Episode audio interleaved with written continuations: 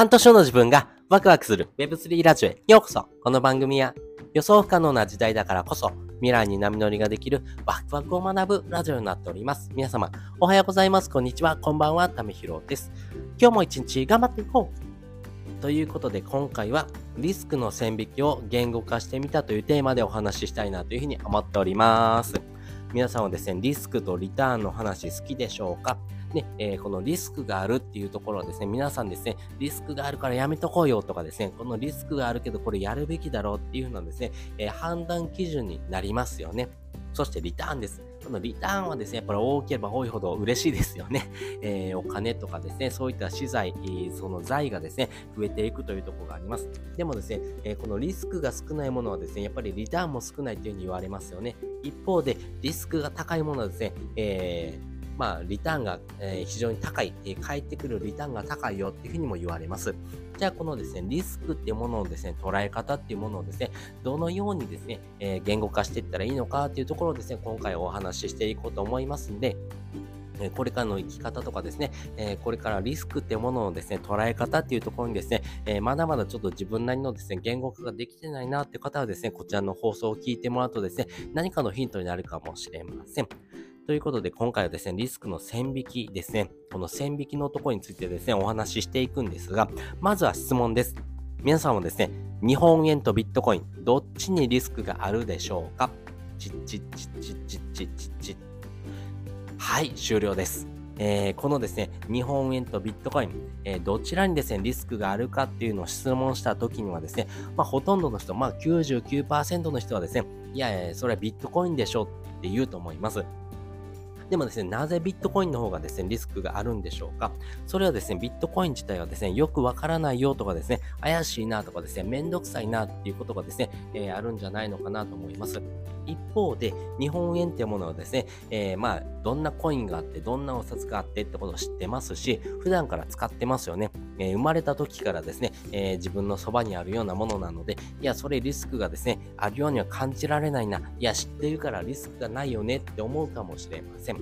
でも、ここで言うとですね、えこのビットコインをですね、知らないっていうことと、リスクがあるよってことをですね、また別のですね、論点になってませんか？えこの知らないからこそですね、リスクがあるっていうところをですね、ちょっと切り離してですね、考えていくとですね、このリスクの線引きの仕方っていうところがですね、より明確にですね、この輪郭が分かってくるんじゃないのかなというふうに思ってます。じゃあどうやったらいいのってことなんですけども、このリスクのですね、線引きの仕方で言うとですね、えー、縦軸と横軸をですね、考えてほしいなというふうに思ってます。まず縦軸です。縦軸はですね、歴史というものをですね、見てほしいなというふうに思っています。えー、歴史、日本円の歴史とですね、ビットコインの歴史をですね、見ていってほしいなとも思っています。例えばですよ、えー、それじゃえー、日本円をですね、えー、の価値ですね、えー、日本円の価値をですね、2020年のですね、8月とですね、えー、現在ですね、2023年の8月でですね、ドル円のですね、えー、評価額っていうものをですね、見ていきましょうか。えー、2020年のですね、8月はですね、えー、日本円がですね、1ドル、えー、105円とかでした。でもですね、今2023年の8月ですね、えー、今のですね、日本円の価値はですね、145円になっています。まあ、ざっくりというとですね、約30%以上ですね、日本円の価値がですね、下がっております。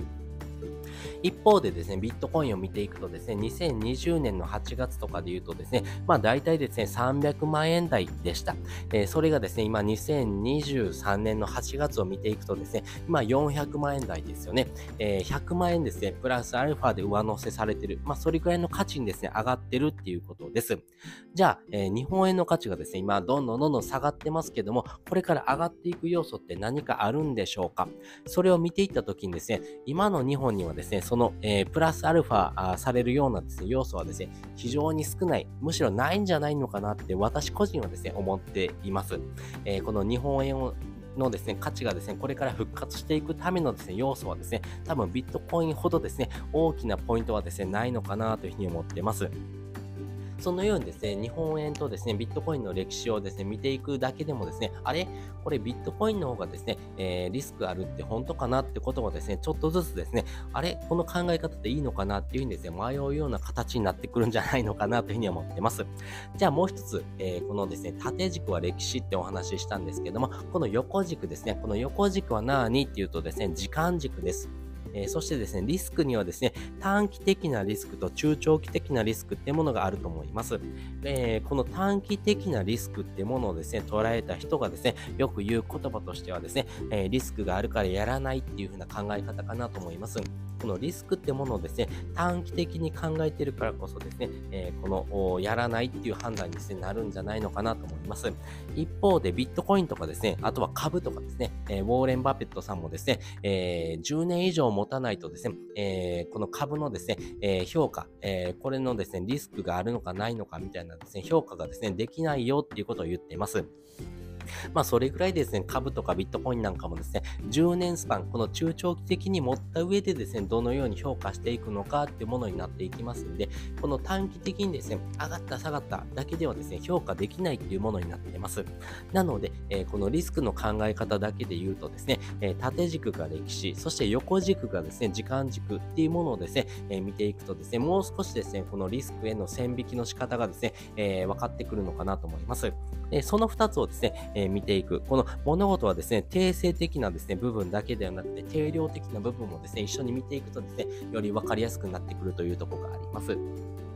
なのでね、えー、今回の日本円とビットコインのですね、話をしましたけども、日本円っていうものはですよ、えー、その短期的に見たらですね、えー、リスクっていうものは非常に低い。まあそういった部分にはなるんですが、やっぱりですね、中長期的に見ていくとですね、え日本円の価値ってどんどんどんどん下がってます。これから上がっていく要素がない。ってことはですよ、中長期的に見たらですよ、めちゃくちゃリスクがあるよねっていうふうにですね、判断されますよね。一方でビットコインってものはですよ、短期的に見たらですね、めちゃくちゃリスクがあるよねって思います。えー、価格の乱高下がありますんで、まあそういうふうなですね、部分がありますが、えー、ちゃんとですね、歴史を見ていくとですね、やっぱり、えー、徐々にですね、ビットコインってものの価値が上がっています。えー、2009年に誕生したビットコインがですね、えー、年々ですね、えー、乱高下しながらですね、価格がですね、右肩上がりに増えてます。まあそういった部分もですね、評価していくとですね、中長期的に見たらですね、え、ビットコインの方がですね、リスク少ないよねっていうことになっていきます。まあ、そのようにですね、リスクのですね、判断するような基準ってものがですね、